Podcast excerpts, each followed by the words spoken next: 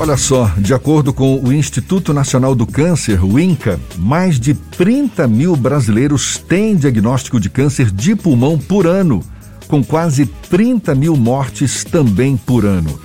O câncer de pulmão é dos cânceres o que mais mata e está entre os de maior incidência aqui no Brasil. Neste mês, o chamado Agosto Branco se dedica à campanha de conscientização sobre o câncer de pulmão. E a gente compra a ideia. Conversa agora com a médica oncologista da clínica Amo, Aknar Calabric, nossa convidada no Issa Bahia. Seja bem-vinda. Bom dia, doutora Aknar. Bom dia, é um prazer estar aqui com vocês hoje e falando sobre essa campanha tão importante, que é uma campanha mundial de conscientização sobre o câncer de pulmão, chamada Agosto Branco, como você bem falou. Pois é, o câncer de pulmão, a gente sabe, está ligado ao tabagismo e o maior desafio continua sendo o diagnóstico precoce. É isso mesmo? Por que esse desafio Sim. tão grande? Sim, o câncer de pulmão é um tumor que ele cresce relativamente rápido e geralmente quando ele dá sintomas é porque ele já tem uma doença mais avançada.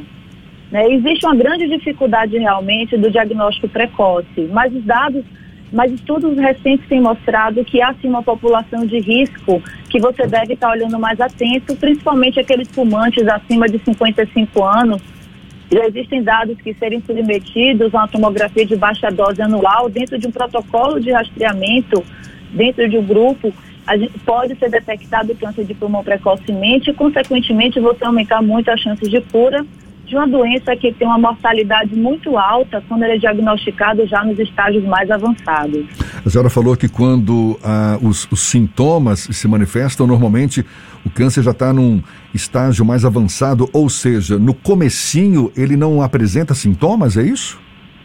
Muito, exatamente. Quando a doença ela é muito inicial, né, na fase que é o ideal para você submeter o paciente a um tratamento com intuito curativo, ela é silenciosa. Né? Por, alguns sintomas podem aparecer e você tem que estar alerta. Uma tosse persistente, a mudança da característica da tosse, uma perda de peso, uma dor, uma rouquidão. E aí já são sinais de alerta, você deve procurar imediatamente o seu médico, o seu pneumologista para iniciar uma investigação. Em casos mais graves de câncer, de câncer em geral, a gente sabe que a cirurgia é uma das opções. No caso do câncer de pulmão, cirurgia é algo descartado? Não, pelo contrário, a cirurgia oferece, justamente quando ela é diagnosticada no estágio inicial, a cirurgia ela oferece sim chance de cura. Mas para ser submetida à cirurgia, o paciente precisa ter esse tumor inicial, sem ter envolvimento de outros órgãos, né? E para isso é submetido a uma série de exames para que detecte essa doença mais precoce. Um dos motivos também bastante interessante que o câncer de pulmão demora de ser diagnosticado é que às vezes ele é confundido com outras doenças. Às vezes é confundido com a pneumonia, uma tuberculose, e o paciente acaba sendo é, submetido a vários exames, vários tratamentos, e aí a doença pode crescer nesse intervalo e aí perder esse momento, essa chance de cura que o paciente pode ter. Então, é um diagnóstico difícil, né, que precisa o, o médico estar atento muitas vezes para esses sintomas, essas manifestações da imagem radiológica, da tomografia, do raio-x, que podem, que mimetizar, serem confundidas com outras doenças não oncológicas. Há uma relação quase que direta entre tabagismo e câncer de pulmão, mas não necessariamente todas as pessoas que desenvolvem câncer de pulmão têm alguma relação com o tabagismo. Como é que funciona esse processo de diagnóstico quando a pessoa não tem relação com o tabagismo e ainda assim acaba manifestando a doença, doutora? A, o cigarro é o principal fator de risco. Mas existem outros, o fumante passivo também tem que estar atento. Existem alguns trabalhadores que, a depender da indústria que trabalha, eles são mais expostos porque estão sendo submetidos à exposição a substância como asbesto, sílica, arsênio. Então você tem que já olhar também um pouquinho diferente para essas pessoas. Pacientes que têm história familiar também, né? A partir de tem uma certa idade, a partir de 50, 60 anos é a maior incidência dos cânceres começam a aumentar, mas aqueles pacientes que jovens que você já não pode, não, não tem fator de risco, esses diagnósticos são mais difíceis realmente. E eles não são enquadrados em programas de rastreamento, né, de exames de rotina para detectar precoce. E é por isso que esses pacientes, se tiverem alguns sintomas desse de alerta, devem procurar seu médico para ele que possa investigar melhor essa doença. Mas a, lembrar que em câncer em pacientes não fumantes, a incidência já cai bastante, mas não deve ser descartada. O, quais são os tratamentos disponíveis, quais são as terapêuticas disponíveis hoje quando a pessoa recebe o diagnóstico do câncer de pulmão? Já há aquela sentença de morte, como muita gente acredita quando há o diagnóstico de câncer, ou é possível haver o tratamento e a pessoa ter qualidade de vida mesmo após o fim do tratamento? O câncer de pulmão foi o tumor que mais evolução no seu tratamento teve nos últimos 20 anos. Né? Há pouco tempo, né, alguns anos, a gente tinha poucas possibilidades terapêuticas e agora a medicina evoluiu bastante. A gente tem tantas modalidades de tratamento que são localizadas, né, que a gente tra trata o pulmão para retirar a doença, que é a cirurgia, técnicas modernas de radioterapia, mas também tem medicamentos venosos, né, aqueles que agem, que a gente chama sistemicamente, no corpo inteiro, que continuam evoluindo, que tem a antiga quimioterapia, que ainda é utilizada em alguns cenários, mas também as medicações chamadas terapia-alvo, que são medicações direcionadas a alterações genéticas do tumor.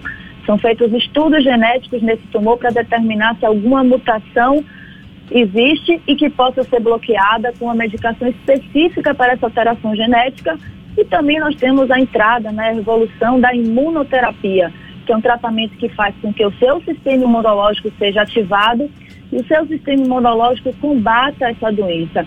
E o câncer de pulmão realmente ele teve uma mudança na expectativa de vida em alguns casos, né, principalmente em doenças avançadas, que a gente tinha poucas possibilidades terapêuticas, com essa agada desses novos tipos de tratamento, a terapia-alvo e a imunoterapia. A gente está conversando aqui com a médica oncologista Akinar Calabric a propósito do chamado Agosto Branco, campanha que se dedica à conscientização sobre o câncer de pulmão. Doutora Akinar, é claro, existe essa relação direta de fumantes com o câncer de pulmão e pessoas que deixaram de fumar, fumaram muito, por exemplo, fumaram muito na sua juventude, mas já estão há muitos anos sem consumir o tabaco ainda são, estão sujeitas ao câncer de pulmão?